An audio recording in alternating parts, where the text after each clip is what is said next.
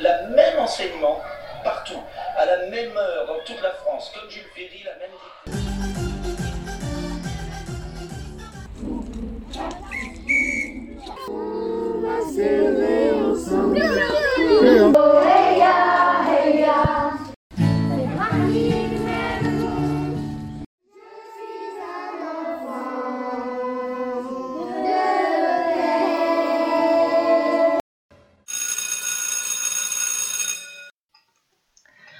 à toi et bienvenue sur Cycle élémentaire, le podcast pour voir l'éducation sous différents angles.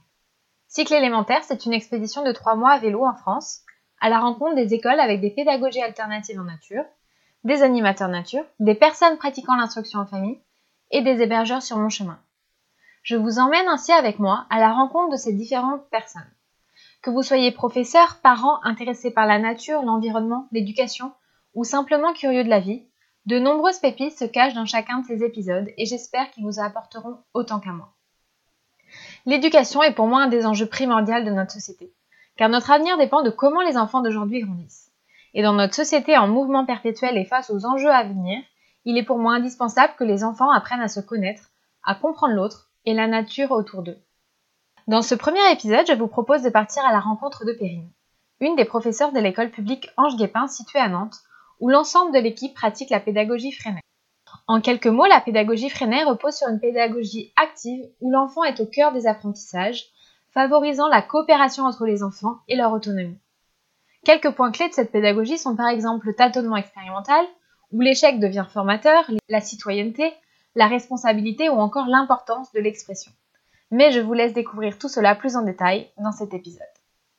Je vous prie de m'excuser pour la structuration de ce premier épisode, je n'avais pas prévenu Perrine sur le style de questions que j'avais, et c'était mon plongeon dans le grand bain. Soyez indulgents sur ce premier épisode, les prochains sont beaucoup plus clairs et construits.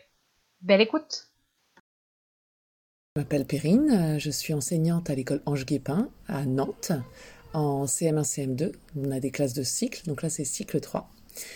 Et euh, j'ai été amenée à faire de la pédagogie Freinet euh, ben simplement euh, parce que même jeune, toute jeune enseignante, dès que je me renseignais sur quelque chose qui m'attirait, me plaisait, euh, je tombais systématiquement sur des ouvrages qui parlent de pédagogie freinée.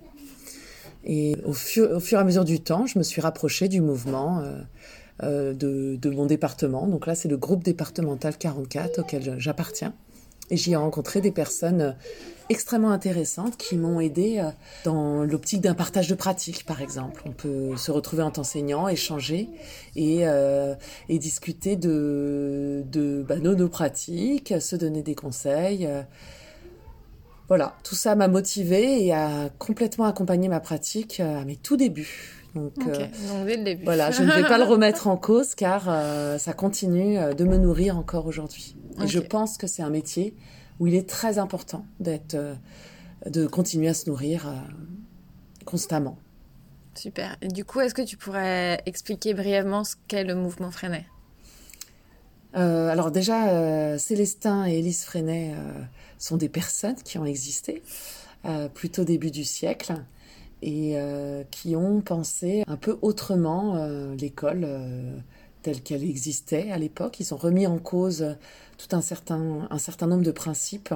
Alors c'était quand même une école différente d'aujourd'hui, hein. elle était beaucoup plus euh, dogmatique. Euh, euh, ils, ont, ils ont su en leur temps, de façon, ils ont été très innovants, ils ont su remettre en cause des principes de l'école républicaine de l'époque. Aujourd'hui, le mouvement Freinet s'articule autour de plusieurs invariants et qu'on a, nous, résumé en plusieurs piliers. Je, là, j'ai rien euh, pour les citer, mais euh, de mémoire, euh, je dirais qu'il y a dans cette pédagogie, c'est pas une méthode, hein, c'est une pédagogie, le, le, recours au tâtonnement expérimental. Donc, pour apprendre, pour retenir, l'enfant procède par essai, erreur. Il y a une très grande importance de la démocratie, que ce soit dans la classe, mais aussi au sein de l'école. C'est pour ça D'ailleurs, tu as pu y assister. On a un conseil de classe, on a aussi un conseil des délégués, et aujourd'hui, il y avait un conseil du périscolaire. Donc, ça permet de penser euh, l'école euh, comme un tout qui fonctionne. toutes les instances en fait fonctionnent ensemble. Et euh, d'ailleurs, les délégués interviennent aussi au conseil d'école qui a lieu trois fois dans l'année. Euh, ça, c'est dans toutes les écoles, il y a des conseils d'école. Bah, nous, nos délégués, euh, les enfants interviennent aussi au conseil d'école. Donc l'aspect démocratique, il y a la communication, l'expression libre. Donc qui va se mettre de différentes façons, c'est-à-dire que les enfants peuvent avoir recours au texte libre. à tout moment, ils peuvent avoir envie d'écrire un texte, mais ça peut être de l'expression libre sous forme graphique, de la peinture libre, du dessin. Euh, voilà, il y a plusieurs moments où l'enfant peut exprimer euh, de lui-même euh, de façon libre sans qu'on ait besoin de lui donner une consigne précise. Voilà. Nous, à l'école, on a ajouté aussi la participation des parents. C'est une école ouverte, donc qui est ouverte aussi à, l'extérieur. L'école, en l'occurrence, n'a pas été conçue pour être une école freinée, mais elle était quand même conçue pour être une école ouverte au quartier, aux acteurs euh, du quartier et donc aux parents. Et j'oublie forcément des piliers. Ça me reviendra. Là, je j'ai vraiment pas. Tu m'avais pas préparé aux questions et donc je ne savais pas qu'il allait falloir résumer la pédagogie freinée. Je pense que tu as cité les principaux.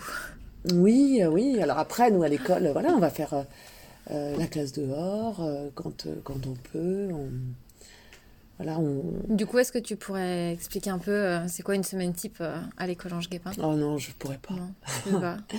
On part beaucoup euh, des propositions des enfants. Uh-huh. voilà, il y a bah, tout, tout un tas de... Il y a des choses sur lesquelles on peut s'appuyer. Oui, on peut dire qu'il y a toujours un entretien du matin dans les classes freinées. Ah oui, ça y est, ça me revient. Il y a forcément le journal scolaire ou la correspondance dans les classes. Il y a l'entretien du matin qui peut aussi euh, impliquer, enfin, qui nous amène à nous intéresser à certains sujets.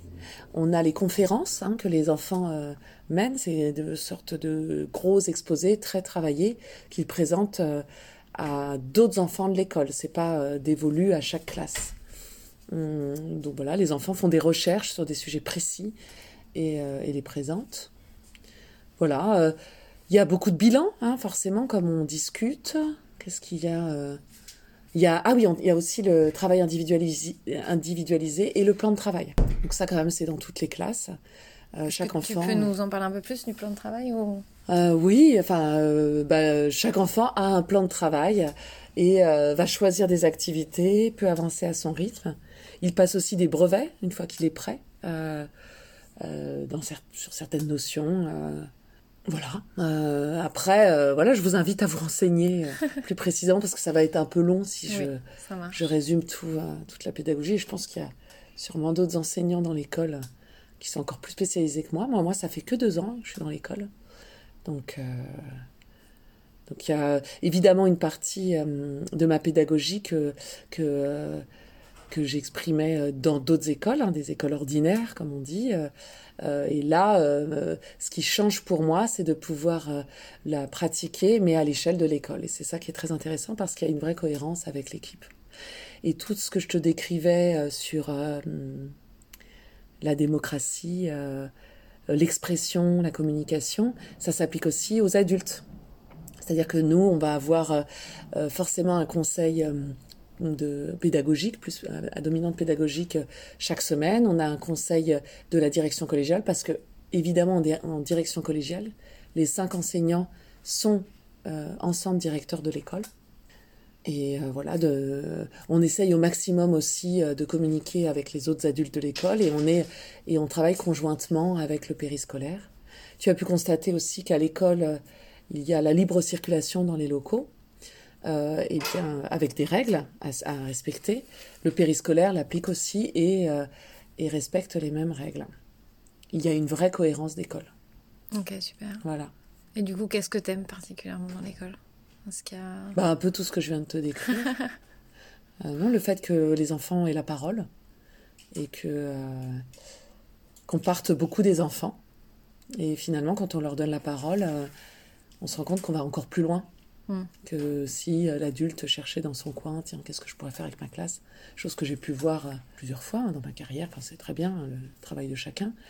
Mais en donnant plus la parole aux enfants, je pense qu'on utilise euh, toute cette intelligence collective, en fait. Ils ont forcément beaucoup plus d'idées. Super. bah, merci beaucoup. Eh ben, merci à toi. Au plaisir de se revoir.